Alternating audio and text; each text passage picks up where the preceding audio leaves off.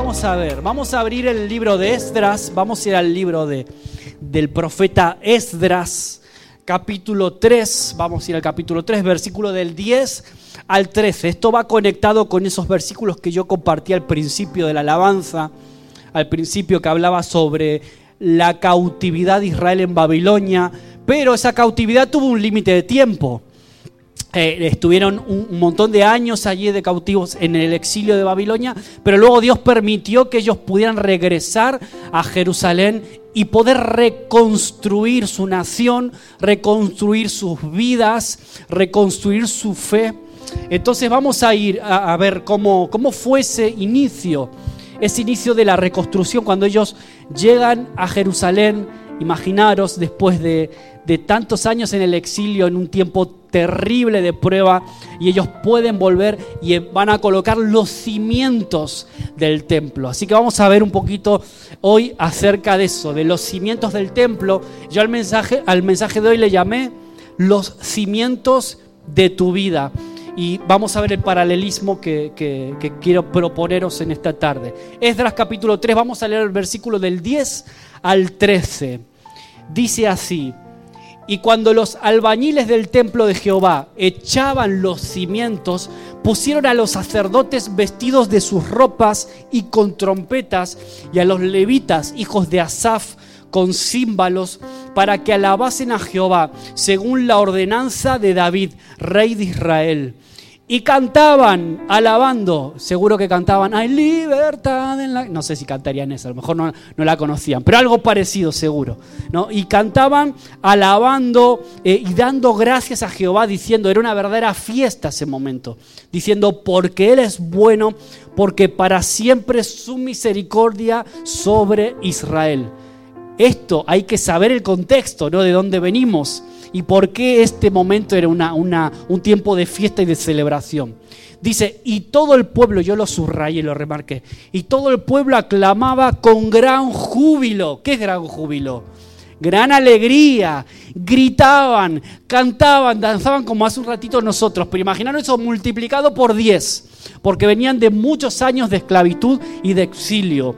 Y muchos de los sacerdotes, de los levitas y de los jefes de las casas paternas, ancianos que habían visto la casa primera, el primer templo, aquel templo de Salomón tan espectacular, tan glorioso, los más viejos, los más ancianos, que recordaban eso, viendo echar los cimientos de esta casa, de, esta casa nueva, de este nuevo templo, dice que, y a mí esto es lo que me llama la atención, vamos a verlo hoy, dice que lloraban, lloraban en voz alta, pero no lloraban de alegría, Lloraban en voz alta mientras muchos otros daban grandes gritos de alegría. Y no podía distinguir el pueblo, el clamor de los gritos de alegría de la voz del lloro. No se podía, unos lloraban de tristeza y otros cantaban de alegría. Tan fuerte era el, el barullo, el ruido, la fiesta, la celebración, que era imposible distinguir quién gritaba por alegría y quién gritaba por propia tristeza. Un día eh, era, era un momento que algunos estaban lamentando ese momento. Luego vamos a ver por qué podía pasar eso. Eh, porque clamaba al pueblo con gran júbilo y se oía el ruido hasta de lejos. Era un verdadero barullo, un tan fuerte, tan increíble, tan increíble que llamaba la atención, una fiesta, pero parece que por alguna razón para algunos era una fiesta de alegría y para otros era un, casi un funeral realmente. Y estaban llorando, llorando a lágrima viva. Ahora, a mí me, siempre me llamó mucho la atención este pasaje por eso.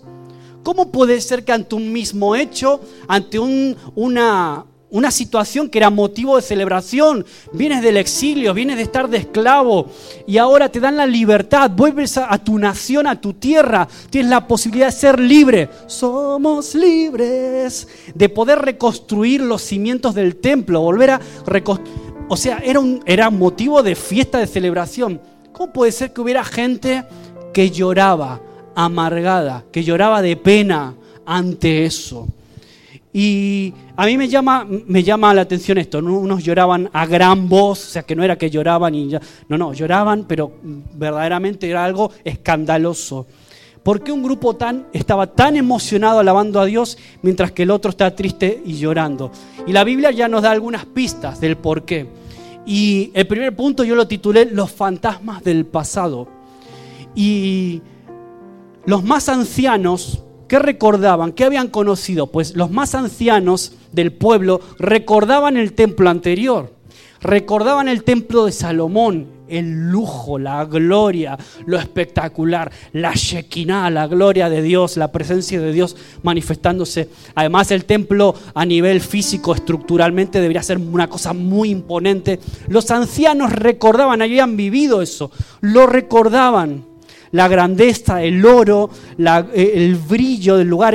Había, mm, muchos utensilios de oro. Por fuera también la estructura incluso tenía elementos de oro, o sea que brillaba por fuera. O sea, era una cosa de verdad muy bonita, muy espectacular. ¿Y de qué se dieron cuenta? Se dieron cuenta cuando estaban echando los cimientos del nuevo templo que el nuevo templo aparentemente no iba a ser tan espectacular, ni tan bonito, ni, tan glorioso. Para empezar, ya iba a ser más pequeño. Lo que se estaba construyendo no iba a ser ni siquiera por asomo como aquello que habían ellos vivido y experimentado eh, muchos años atrás. Y por eso probablemente lloraron amargamente. Probablemente sus expectativas eran tan grandes que al no verlas suplidas, les llevó a llorar, les llevó a ver, a pensar que eso que estaban viendo ahora no iba a ser lo que ellos habían visto en el pasado. Y sin embargo, los jóvenes eh, eh, no tenían esa expectativa. Los, la generación joven solo había vivido la esclavitud, no tenían, eh, no tenían en sus mentes cómo era el templo antiguo. Por eso la generación joven los celebraba, los disfrutaba, daban gracias, tenía una actitud completamente diferente. Qué tremendo, ¿no? Es, es la diferencia de, expectativa de uno y de otros, de otros grupos. Y a veces a nosotros nos pasa igual, ¿no? Yo no sé cómo, fue la vida de cada uno de vosotros en el pasado. A lo mejor eh, te has congregado en iglesias multitudinarias, gigantescas, y ahora estás en una iglesia más familiar, más pequeñita, somos poquitos, y a lo mejor dices, uff, esto no es lo que yo viví en el pasado, ¿no? A lo mejor piensas de esa forma y puede ser que te amargues. El Señor me hablaba mucho a mí con esta palabra, me decía, Maxi, es tiempo de aprender a disfrutar los nuevos comienzos. Es tiempo de aprender a disfrutar y a celebrar los pequeños comienzos. Aunque parezcan a, a simple vista como más sencillos, más pequeños, quizás no tan bonitos ni tan espectaculares como lo que puedes haber vivido en el pasado, pero aprende a disfrutar de lo que Dios te pone por delante.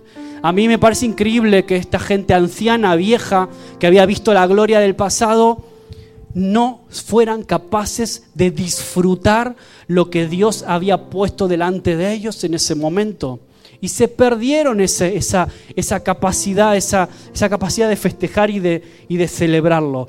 Por eso los jóvenes vieron los dones del presente, el regalo que Dios puso delante de ellos. Los jóvenes venían de la esclavitud, venían del, del pasado en Babilonia y ahora se encuentran que son libres se encuentra con una nueva posibilidad, con nuevas posibilidades por delante. Se encuentran con la posibilidad de construir un nuevo templo sin referencias del pasado. Y eso es lo que les llevó a ellos a disfrutarlo. Bienvenidos, chicos. Bienvenidos. Eso es lo que les llevó a ellos a disfrutar lo que estaban viviendo en ese momento. Pudieron ver que una nueva oportunidad estaba amaneciendo delante de ellos y ¿sabes qué hicieron? La aceptaron. ¿Por qué? Porque no tenían referencias del pasado. Mira, yo me acuerdo mi primer coche, Roberto sabe, Romina también, mi primer coche fue un Peugeot 106. Era un coche pequeñito, tres puertas, sin aire acondicionado, eh, dirección súper dura, no era dirección asistida, o sea que no necesitaba ir al gimnasio para hacer brazos, porque ahí ya hacía brazos. Así que era un coche, bueno, rudimentario, pero tenía cuatro ruedas y me llevaba a los sitios, que era lo que a mí me importaba en ese momento. Con 20 años que tenía, más o menos por ahí, pues a mí ese coche que hoy lo puedo ver y me parece poquita cosa, para mí en ese momento era un Ferrari para mí. Mi primer coche, la primera vez que puedo conducir, me iba a la universidad, venía con ese cochecito Y yo me lo pasaba pipa, era mi coche, era mi, mi regalito. Ahora, ¿qué pasaría si yo ahora, imagínate que tengo un Toyota de estos últimos modelos, estos espectaculares, con todos los juguetitos? ¿Qué pasaría si luego estoy con ese Toyota un buen tiempo, luego me lo quitan y me dan otra vez el 106, el Peugeot ese que os hablaba? ¿Qué pasaría? Y no es lo mismo, hermano, no es lo mismo. ¿O no? No es lo mismo. Sí, tiene cuatro ruedas, me lleva a los sitios igual, pero no es lo mismo. en todos los niveles. Eso era un poco, eso era un poco un ejemplo tonto y un poco burdo, pero es un poco lo que pasaba aquí. Los jóvenes no tenían referencia del pasado. No habían tenido otro coche que el 106. Por lo tanto, cuando se encontraron con ese regalo, ellos lo disfrutaron al máximo, porque era lo que tenían. Sin embargo, la gente mayor que tenía la referencia del templo tan espectacular antiguo, no disfrutaron lo que Dios puso delante de ellos. Y, la, y el asunto es, Estoy disfrutando los pequeños comienzos, estoy disfrutando el presente que yo tengo en mi vida o me estoy lamentando porque, uy, el pasado es que yo estaba mejor antes que ahora. Es que yo mm, ahora no me van tan bien las cosas. Es que mira el trabajo que tengo ahora. Yo vengo de otro país donde tuve otras realidades diferentes. Yo estuve en otras iglesias. Y mira, ahora pues... Mm, y parece que no, no lo disfrutamos, incluso hasta nos podemos lamentar y nos perdemos, lo peor es eso, que nos perdemos la bendición que Dios está haciendo hoy. Por eso hablaba hoy de quizás hoy puede ser un día en el que tú puedas dejar atrás el pasado y aprender a disfrutar lo sencillo que tengas ahora entre tus manos. Lo pequeñito, lo sencillo, lo aparentemente pequeño, porque luego vamos a ver una, una promesa que Dios le hace al pueblo de Israel que les recuerda, ¿sabes qué? Vosotros veis ese templo pequeñito, pero yo te aseguro que la gloria postrera va a ser mayor que la primera. Eso es lo que el Señor le promete al pueblo de Israel, para levantarlos, para, para, para que no estén desanimados. Entonces, el pasado, ellos pensarían que el pasado se ha ido para siempre y ahora vivimos en un presente diferente. Por eso, la Biblia nos recuerda que somos que peregrinos y extranjeros. Algunos argentinos, otros venezolanos, otros de Brasil, gallegos, españoles, lo que tú quieras. Pero delante de los ojos de Dios estamos de paso. Nuestra vida cambia. A veces estamos mejor, a veces estamos peor. A veces tenemos buenos trabajos, un buen pasar, y otras veces nos toca abrocharnos el cinturón, ¿no? Eso es lo que nos toca a cada uno. Pero hay que aprender a, que a estar con una actitud de contentamiento en la situación que estemos. Esa es la palabra que el Señor pone a mi corazón para, para mí en primer lugar y para compartirte también en esta tarde. ¿Por qué? Porque había una gloria, de una promesa, que es lo que te dije antes. Vamos a ver en el libro de Ageo, está conectado. Ageo, el profeta Ageo, capítulo 2, es un libro bien cortito ese. Capítulo 2, versículo del 1 al 9, a lo mejor lo proyectamos ahí. Bien, y si lo puedes seguirlo ahí en la Biblia, el móvil, la tablet, donde lo tengas ahí. El título de la Reina Valera es La gloria del nuevo templo. Ese es el título que le da la reina. Acordaros que los títulos no son palabra de Dios, fueron agregados, añadidos, pero bueno, normalmente pues ya nos da una idea, es un título ¿no? de, la, de la porción. Dice, en el mes séptimo, a los 21 días del mes, vino palabra de Jehová por medio del profeta Ageo, diciendo, habla ahora a Zorobabel, Zorobabel era el líder de Israel en ese tiempo de volver del, exilio y de volver a entrar en la tierra de Jerusalén. Eh, gobernador de Judá y a Josué, hijo de Josadac, sumo sacerdote, y al resto del pueblo diciendo, ¿quién ha quedado entre vosotros que haya visto esta casa en su gloria primera? ¿Quién de vosotros queda de la generación aquella, la generación vieja, que vio la gloria primera? ¿Y cómo la, cómo la veis ahora? ¿No es ella como nada delante de vuestros ojos? O sea, Dios era consciente de que la expectativa de ellos pues había mm, diluido un poquito, ¿no? Que la veían la cosa un poquito eh, no tan buena, ¿no? Veían el, el 106 que hablaba antes. Pues ahora Zorobabel le dice Dios al, al, líder de Israel, esfuérzate, dice Jehová, esfuérzate también, se lo repite, ¿no? Josué, hijo de Josadá, sumo sacerdote, y cobrad ánimo, esfuérzate, cobrad ánimo, pueblo todo de la tierra, dice Jehová, y trabajad porque yo estoy con vosotros, dice Jehová de los ejércitos, según el pacto que hice con vosotros, yo eso lo remarqué, según el pacto que hice con vosotros cuando salisteis de Egipto, así mi espíritu estará en medio de vosotros. Le recuerda lo de Egipto. Así mi espíritu va a estar con vosotros. El Espíritu con E mayúscula, Espíritu Santo. Porque así dice Jehová de los ejércitos, de aquí a poco yo haré temblar los cielos y la tierra, el mar y la tierra seca, y haré temblar a todas las naciones y vendrá el deseado, es una referencia a Jesús, vendrá el deseado de todas las naciones, está profetizando la llegada del Mesías. Y llenaré de gloria esta casa, ha dicho Jehová de los ejércitos. También lo remarqué la promesa, llenaré de gloria esta casa. Aunque tú la veas pequeña, menos, mm, menos gloriosa que la primera, yo la voy a llenar de mi gloria de todas formas. Ha dicho Jehová de los ejércitos. Y luego en la, en la 8, en el versículo 8, les recuerda que Él es el dueño de qué? De la plata y del oro. Dice, mía es la plata y míos el oro, dice Jehová de los ejércitos. Y aquí lo que os decía antes, la gloria postrera de esta casa será más grande, más grande que la primera, ha dicho Jehová de los ejércitos, y daré paz a este lugar. Daré paz, y vuelve a repetir, dice Jehová de los ejércitos. Me encanta esta palabra, me encanta esta, promesa en un momento de desánimo. ¿Y por qué? ¿Cuándo viene esta profecía, Maxi?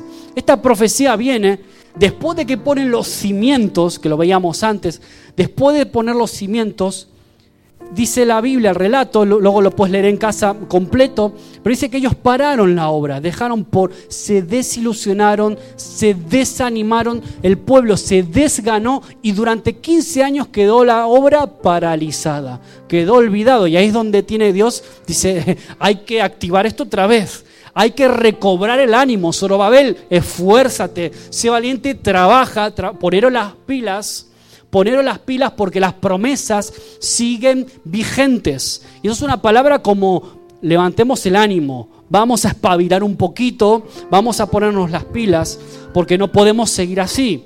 Entonces hay varias promesas en ese pasaje que leímos ahora. Hay al menos cinco promesas o seis. La primera, en el versículo 4, la promesa de su presencia. Dice, eh, yo voy a estar con vosotros.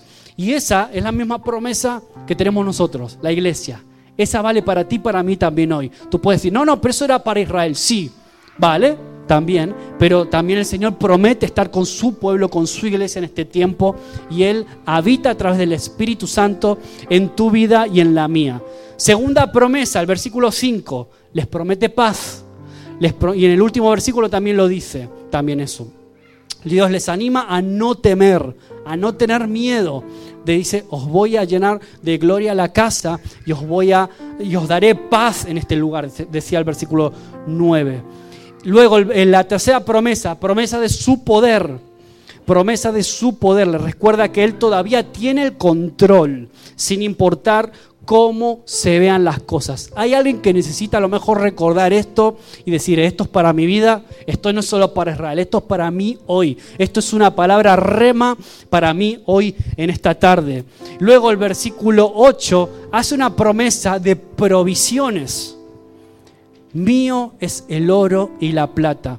Y a lo largo de, toda la historia del pueblo de Israel hubieron momentos de mucha crisis, de hambre en los lugares, en los territorios, porque sabes que el pueblo judío es un pueblo nómade, ha, pasado por muchos sitios de, todo, de todo Medio Oriente, Asia, Europa. Ahora, eh, han estado en lugares donde han pasado periodos de hambre, sin embargo, siempre el Señor les prometió que los iba a contener, les, los iba a cuidar en cuanto a lo económico, en cuanto a lo material, que los iba a cuidar para que no pasen hambre. En muchas ocasiones, incluso a través de los profetas, una función de los profetas era esa, avisar cuando venían tiempos de hambre. ¿Para qué? Para que ellos se fueran de ese lugar. A veces tenían que marchar de esos lugares e irse a otros lugares a buscar mejores oportunidades, mejores pastos, mejores lugares donde poder salir adelante. Pero la, promesa que les hace aquí el Señor es esa. Yo estoy al control. Yo prometo provisiones. Eh, estos, estos eh, israelitas estaban preocupados realmente porque ellos sabían que no tenían el dinero para darle al templo el esplendor que merecía. Ellos sabían que no tenían el oro para darle al templo pues el brillo que debería tener ante sus ojos. Ellos sabían que no tenían el presupuesto, no tenían el dinero suficiente. Por eso Dios les recuerda que siempre Él tiene todo lo que necesitan. Aunque el templo no tuviera el mejor, el mejor brillo, aunque no, fuera todo lo bonito que ellos esperaban, Dios le dice, mira, vas a tener siempre lo necesario para salir adelante. Nunca voy a permitir que te falte lo básico, lo que necesitas para vivir. Y luego en el versículo 7 y 9 es la promesa de su potencial. El potencial, la gloria postrera va a ser mayor que la primera. Hay un potencial que ellos tenían como pueblo también, ¿no? Y, como nación.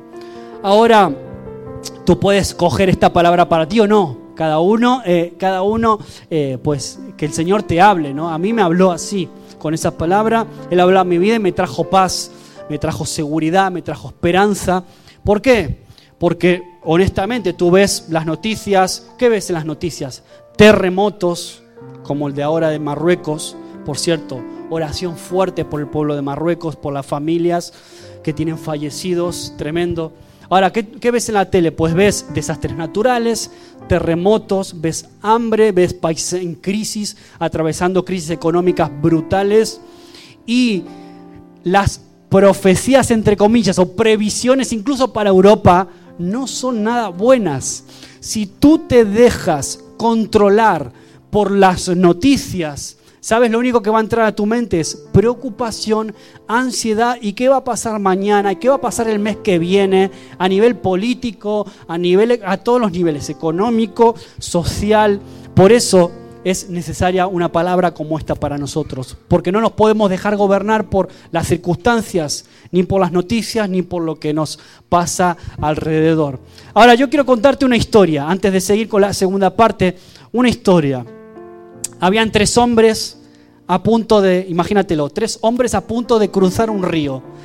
El primer hombre dice, eh, le dice a Dios, Señor, dame fuerzas para cruzar el río al otro lado. Un río caudaloso, mm, quizás más que el río Miño de aquí, un río potente, ancho, con mucho caudal y muy fuerte. ¿no? Entonces dice, Señor, dame fuerzas para cruzar. Entonces el Señor le da las fuerzas y él cruza nadando y está un montón de tiempo para, para cruzar al otro lado. Después de unas horas, porque el río era muy ancho, pues pudo cruzarlo a nado.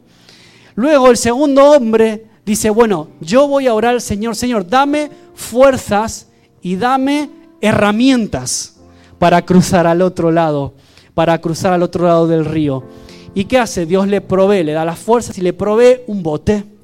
Entonces este hombre cruza el río, eh, cruza no a nado, sino que cruza el río en el bote hasta el otro lado y eso le lleva más o menos 45 minutos, o sea, bastante menos tiempo, evidentemente, que cruzar a nado.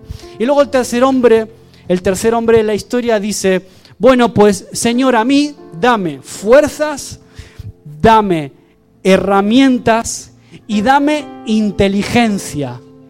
Y ¡pup! Dios lo convierte en una mujer. y esta mujer coge un mapa, las herramientas, coge un mapa y mira el mapa y se da cuenta que unos metros más adelante había un puente. Entonces va y cruza el puente andando. Qué increíble y qué bueno sería que la vida sea así de fácil, ¿no? Haces, pides al Señor y puedes cruzar los problemas así, sin más, ¿no? Entonces, yo quiero dejarte esto porque porque la vida eh, en Dios no es fácil, no es sencilla, evidentemente. Eh, aun cuando te atreves a ponerte retos, metas grandes, cuando, eres un poquito ambicioso en el buen sentido, sentido de las cosas de Dios, y te pones metas, siempre, siempre que quieras construir en Dios algo nuevo, algo grande y quieras soñar, siempre va a venir la oposición. Siempre se van a levantar los problemas. Siempre se van a levantar o situaciones o personas a veces con nombre y apellido que se convierten en parte de esa oposición. ¿Para qué? Para cortar ese sueño, para cortar ese proyecto, el enemigo es lo que usa, es lo que hace. Ahora, eso es lo que le pasó aquí al pueblo de Israel también. luego que reconstruyeron el templo, empezaron a reconstruir muchos años después los muros, profeta Jeremías estuvo involucrado, Esdras también y otros más, Ageo mismo. Ahora, el pueblo de Israel también tuvo que sufrir oposición, tuvo que sufrir también intimidación, temor y calumnia cuando empezaron a reconstruir su país, a reconstruir su fe, a reconstruir su nación. Vamos a ver en Esdras capítulo 4, solo vamos a ver dos, versículos nada más, creo, son, son poquitos. Esdras capítulo 4, un poquito más adelante de lo que leímos antes, versículo 4, Esdras 4, 4. Dice, pero el pueblo de la tierra el pueblo que, habitaba antes del exilio, que habitaba en Jerusalén, porque acordaros que muchas, algunos judíos siguieron ahí, o israelitas, siguieron ahí el reino de Judá y el reino del sur estaban divididos, reino del norte y reino del sur. Ahora, dice que los pueblos de la tierra intimidaron al pueblo de Judá, judíos, y lo atemorizó para que no edificara. Entonces se levanta la primera oposición. ¿Cuál es? La intimidación. Intimidar. Intimidar quiere decir en este contexto eh, desanimar. ¿Por qué? Porque los judíos se negaron, los, aparecieron los que serían los futuros samaritanos, que eran eh, israelitas o judíos que se habían mezclado, los judíos no los consideraban eh, judíos de pura cepa, y se acercaron, ellos no habían sido exiliados y, y habían acercado a querer colaborar con el templo, y los judíos le negaron les negaron la posibilidad de que puedan eh, colaborar con ellos y por lo tanto les entró el rencor en contra de los judíos, se pusieron en contra de ellos y se levantaron y se empezaron a hacer campaña en contra de ellos de muchas maneras diferentes, pero principalmente en primer lugar a través de la intimidación. Y hicieron todo lo posible para desanimarlos a que no pudieran. Se convirtieron en una especie de enemigos del pueblo judío, los que serían en el Nuevo Testamento los samaritanos, ¿no? que eran, eran eh, pobladores que se habían ya casado con extranjeros, habían mezclado, se habían mezclado cultural y religiosamente, y eso para los judíos era algo muy grave, ellos no lo, no lo podían permitir. ¿no? Entonces, pues empezó la oposición y la intimidación, el desánimo el desánimo es la falta de interés, por eso luego estuvieron 15 años sin, sin, con esa obra paralizada. El desánimo es la falta de interés, de energía para desarrollar las cosas. Todos lo hemos sentido. ¿Quién no se ha sentido en algún momento desanimado? En algún momento de tu vida.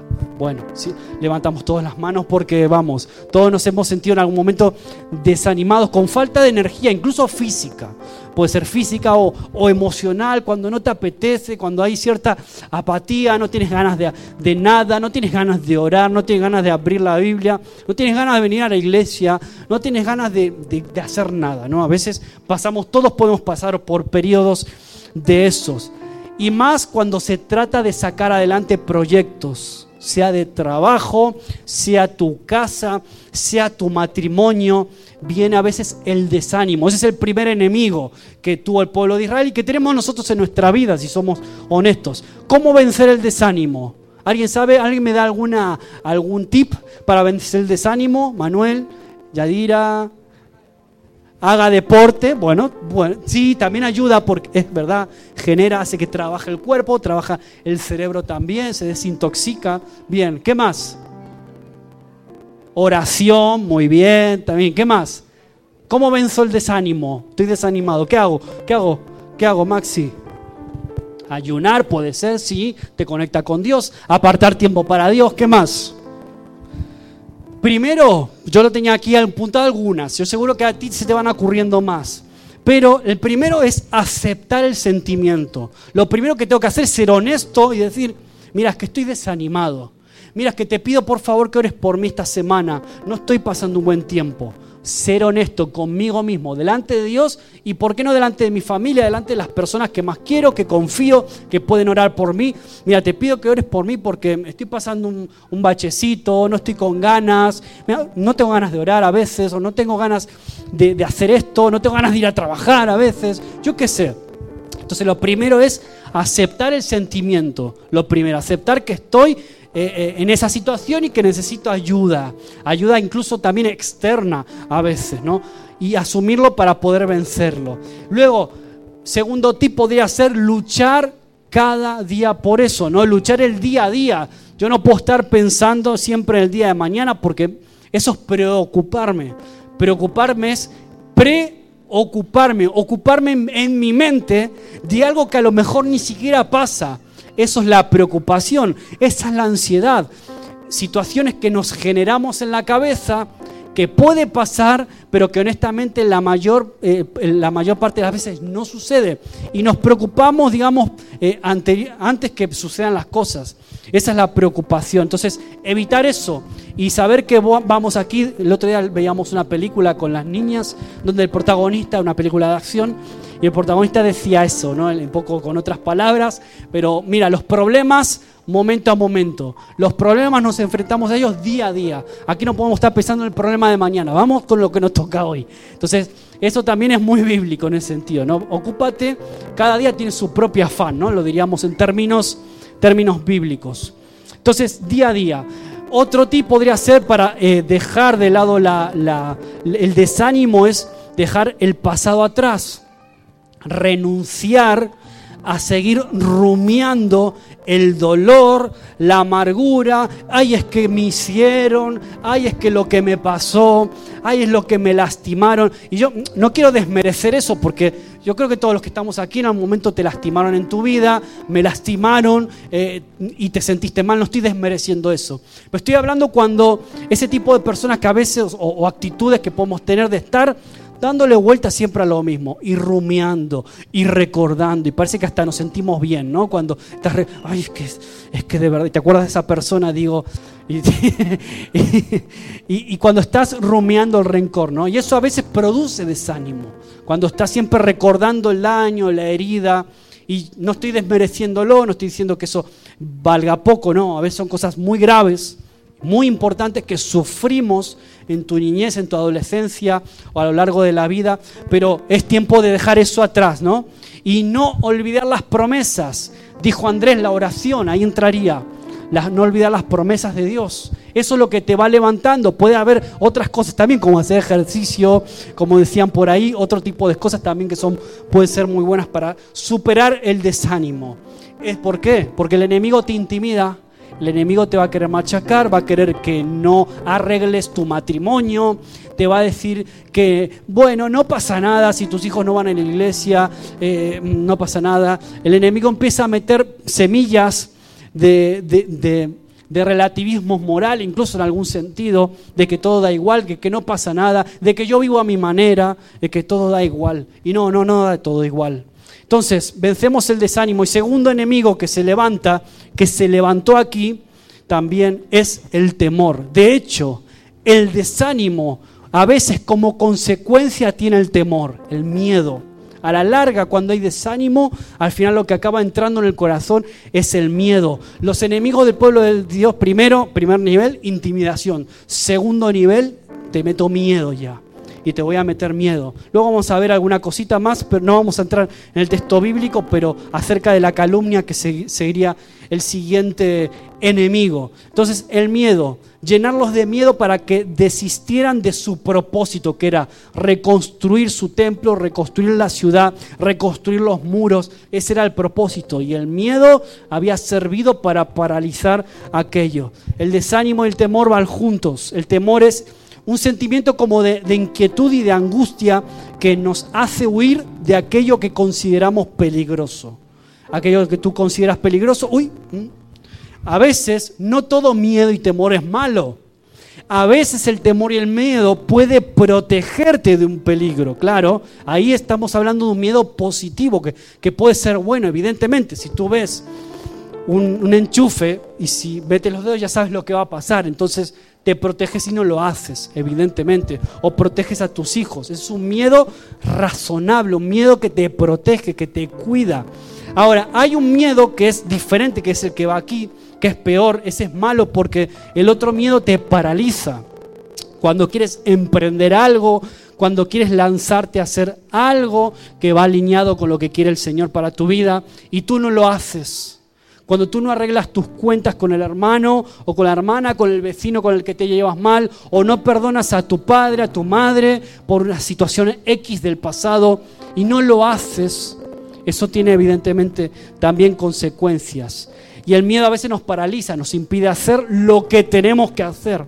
Eso, y Manuel alguna prédica habló acerca de esto del miedo, lo conectó también con, con la depresión y otro tipo de cosas. Ya hablamos mucho acerca de eso, de las consecuencias del miedo en el alma. Y cuando el miedo nos paraliza, nos roba el gozo, nos roba la paz, nos roba la expectativa. Ahora, ¿cómo vencer el miedo, Maxi? Cuatro o cinco tips. Bueno, mira, para hacerlo rapidito, vencer el miedo para poder hacerlo es tratar de conservar la calma y pensar objetivamente ante una mala noticia. Recibes una mala noticia, no te vuelvas loco. Y yo me lo digo para mí en primer lugar, Maxi, no te vuelvas loco. Primero, cuando recibes una mala noticia, piensa objetivamente, siéntate, reflexionala por un momento. A veces es difícil porque saltamos a la mínima, somos muy chispita, ¿no? Saltamos a la mínima, a la mínima y nos ponemos nerviosos, perdemos la calma, perdemos la paz. Por eso, para vencer el miedo, primero pensar objetivamente y analizar esa noticia que estoy recibiendo. Ahora, otra cosa que hace el temor es nos hace huir, escapar de lo que tenemos que hacer, de lo que Dios te llama a hacer. Entonces, ¿qué, tengo que hacer en ese caso? Pues evidentemente no escapar, no huir de las situaciones, sino enfrentarlas. Otro tipo puede ser enfocarme en las metas, enfocarme en las promesas, como decía antes, y trabajar los miedos a través de la fe. Por eso es importante la lectura de la palabra, eh, llenarme de la palabra, que vaya eso moldeando mi mente, moldeando mi carácter, moldeando mi forma de percibir la realidad. Eso también ayuda, pero muchísimo, porque ahí es el Espíritu Santo, el, el soplo apacible, hablando a tu vida, hablando a tu corazón, cuando te dejas guiar por el Espíritu.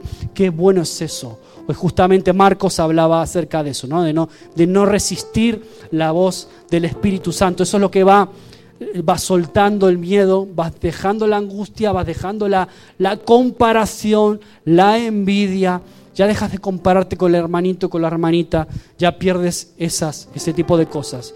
Y el tercer enemigo y último, la calumnia, la calumnia, otro nivel de oposición que sufrió el pueblo de Israel y que probablemente has sufrido tú alguna vez en tu vida. ¿Alguna vez te calumniaron? ¿Qué es calumniar? ¿Qué es? ¿Alguien sabe que me dice definición de calumniar sencillito? ¿Qué sería? Bien, puede ser. O sea, mentir acerca de una persona. Calumniar, yo puedo calumniar a Andrés, hablar algo sobre Andrés que no es verdad. ¿Eh? Crear una mala fama, ensuciar su reputación diciendo una mentira, algo que yo sé que es mentira acerca de... Eso sería calumniar. Y eso es lo que tuvo que enfrentar el pueblo de Israel aquí, con esta gente. Estos, los que serían, lo estoy simplificando, los futuros samaritanos, los futuros habitantes del norte, la zona del norte de Jerusalén.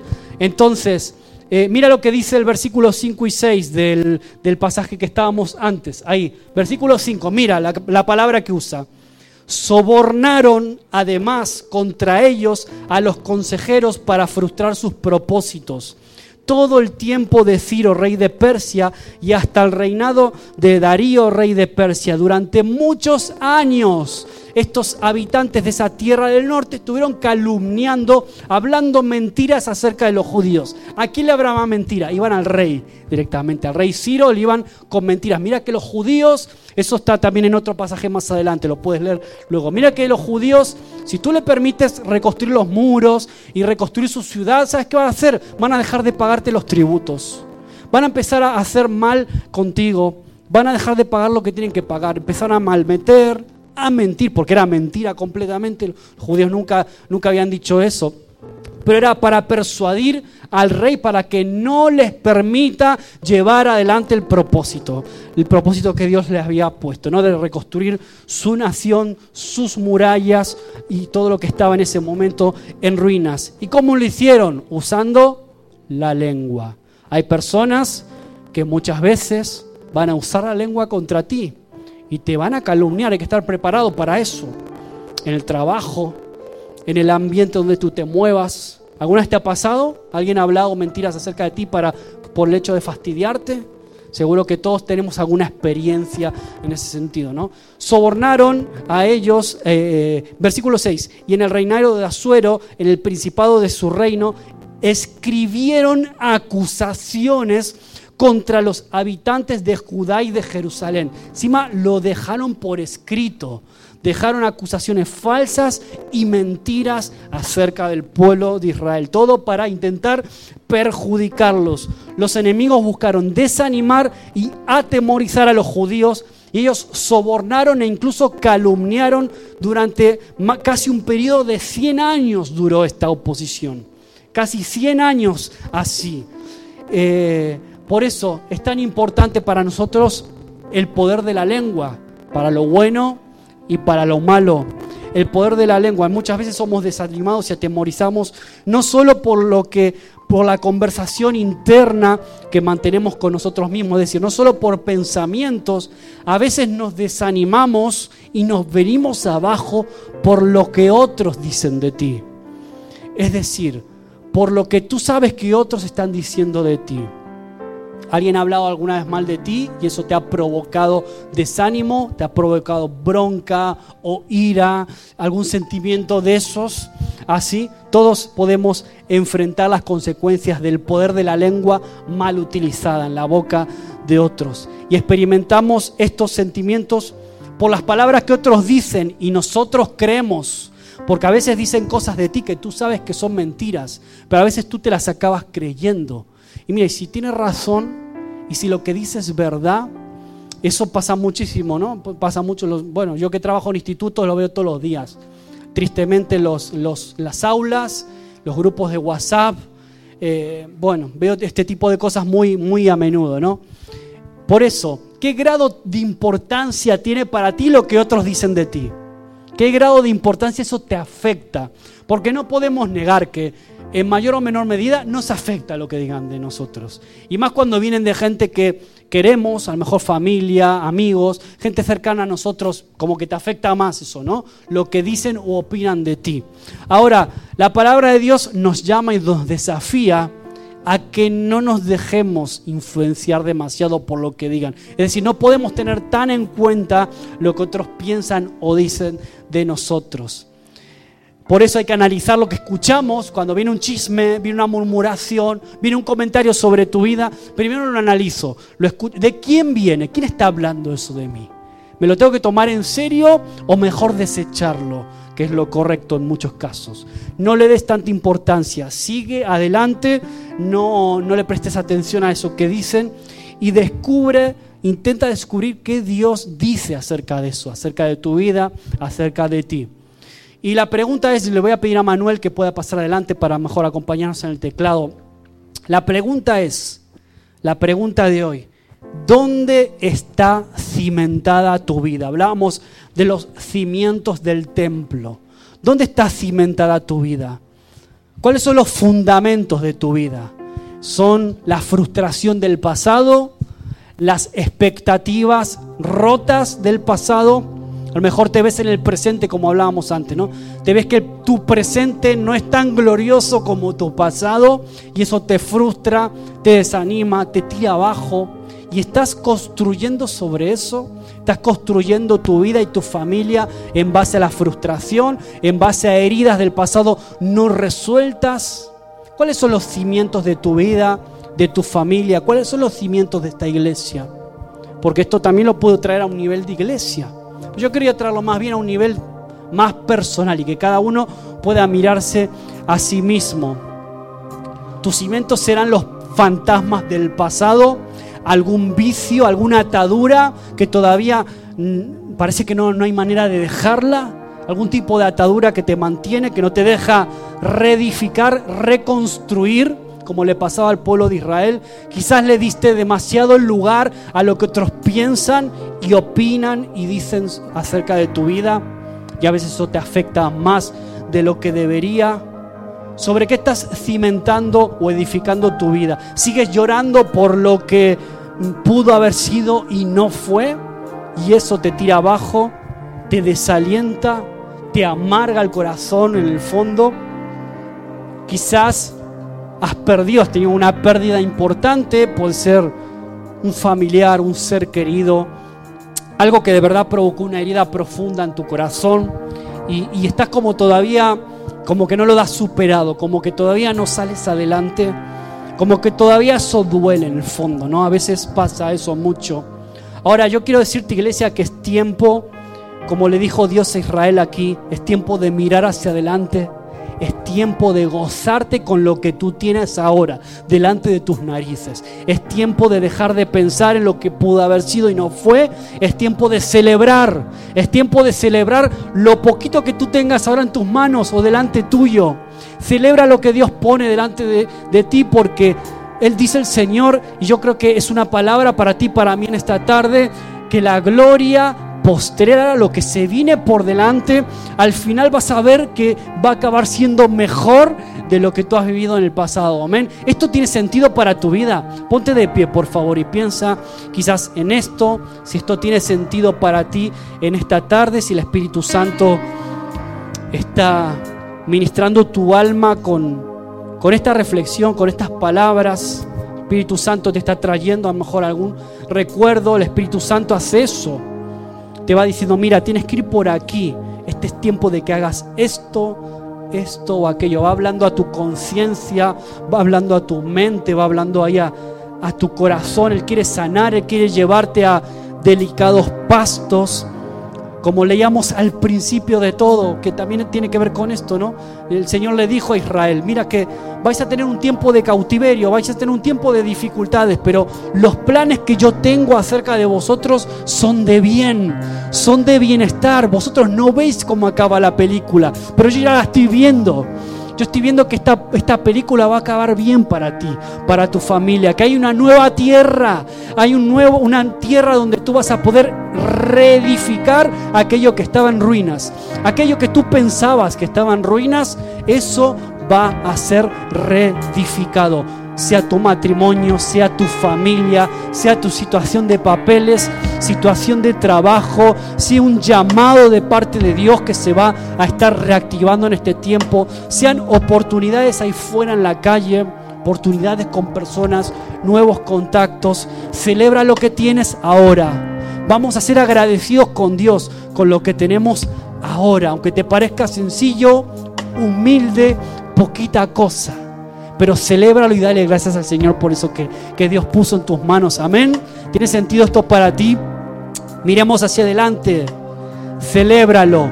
Tus cimientos, ¿sabes qué no son? Tus cimientos no son el pasado, no son el desánimo, no son el desinterés, no son la amargura, no es el miedo, no es el temor. Tus cimientos, ¿sabes cuál es?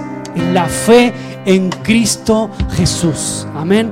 Ese es tu nuevo cimiento a través del cual tú empiezas a construir. A partir de eso, a partir de eso ahora empiezas a reconstruir tu vida. Amén. ¿Alguien puede decir amén a eso? Entonces, acepta esos nuevos cimientos para ti, para tu vida.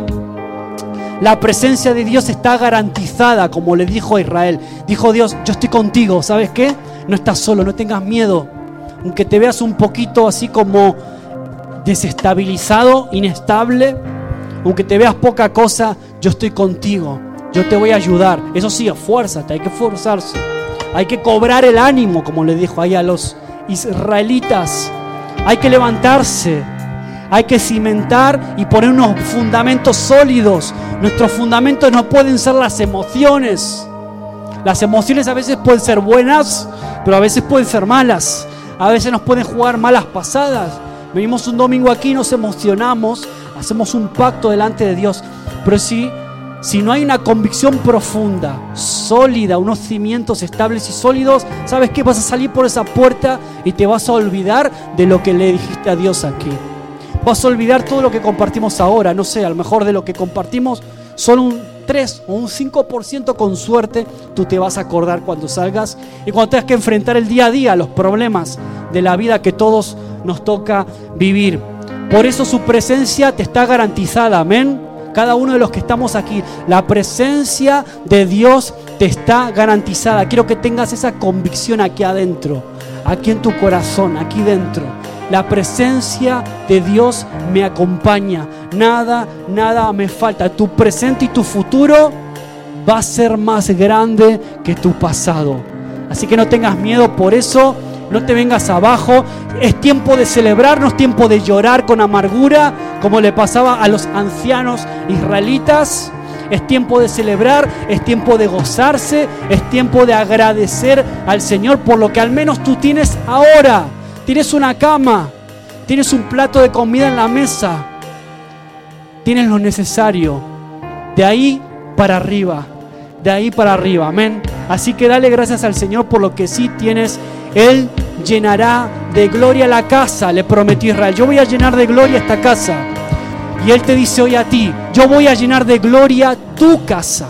Yo voy a llenar de gloria esta casa. Yo voy a llenar de gloria tu vida. ¿Tú lo crees en esta tarde? Recíbelo para ti estoy. Recíbelo para ti. Esta es palabra de Dios para ti. No te quedes pensando en el vecino, en tu mamá, en tu papá. No, no. Esto es para mí en este día. Esto es palabra para mí hoy. Hablamos del templo de Israel, la reconstrucción, los cimientos. Pero la Biblia dice en el Nuevo Testamento que sabes qué? Que el templo de Dios cuál es? Hoy en este nuevo tiempo, a partir de Jesús, el templo eres tú. El templo de Dios, del Espíritu Santo soy yo. Somos cada uno de los que estamos aquí. Ahora todos nosotros. Templo del Espíritu Santo, un templo que hay que cuidar. Hay que hacer deporte, Andrés, gracias por recordarlo. Hay que cuidar el templo. Y eso también es cuidar el templo. Cuidarlo con, con lo que comemos, con lo que bebemos, con cómo lo tratamos, es templo del Espíritu Santo. Ahora, no hay nada mejor, no hay nada mejor que, como decía la canción de Mi Corona Jesús, hay un momento donde decía, eh, tú eres lo, no hay, no hay nada mejor que trabajar para ti, que servirte, no hay nada mejor que eso, y es así, no hay nada mejor que vivir para Cristo, vivir para el Señor. Por eso mi oración es que podamos tener respaldo de Dios para todo lo que hacemos, trabajo, estudios, vecindario, situaciones de la vida, que podamos, que, que podamos ser colaboradores de Dios. Aquí quizás hoy en día no estamos reconstruyendo un templo físico, no estamos poniendo unos cimientos físicos de un templo de piedra, pero estamos edificando, ¿sabes qué? ¿Qué edificamos nosotros, cada uno de los que estamos aquí? La casa de Dios la iglesia, cada uno de nosotros estamos poniendo esos cimientos, estamos edificando un nuevo cimiento. Y yo creo que los cimientos de tu vida ya no van a ser el miedo, el rencor, la ira, la venganza. Los principios que van a regir tu vida a partir de ahora van a ser el amor, va a ser el agradecimiento, va a ser la reconciliación, va a ser la esperanza, va a ser la expectativa como la de los jóvenes que leamos al principio, celebrando lo que tengo, el contentamiento. Y no, no estoy hablando de, de ser, bueno, conformista en el mal sentido. Estoy hablando de una actitud del corazón, de contentarme con lo que tengo. A veces más, otras veces menos, pero lo necesario para salir adelante. Hay que decirle al miedo, paralizante, te vas miedo y desánimo paralizante, te vas en el nombre de Jesús. Y hay que declararlo, sí, con la boca también, hay que decirlo, porque con la boca declaramos lo que creemos.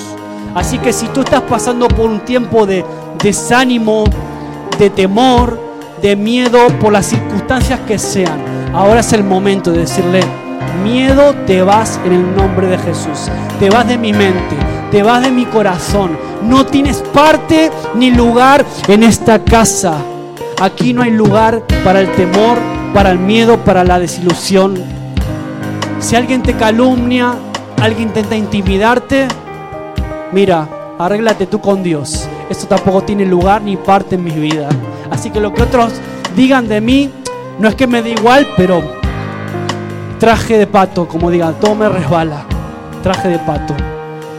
Así que así es como se construye la obra, así es como seguimos avanzando. La presencia de Dios nos acompaña, nuestros cimientos son la fe, la valentía, el esfuerzo, la alegría y el agradecimiento. Amén. ¿Quieres tener esos cimientos para tu vida? ¿Quieres que sean esos los fundamentos de tu vida? Eso va a transformar la forma hasta en la que hablas, la forma en la que te comunicas con las personas, eso va cambiando tu mente, va cambiando tu corazón. ¿Quieres eso de parte de Dios en esta tarde?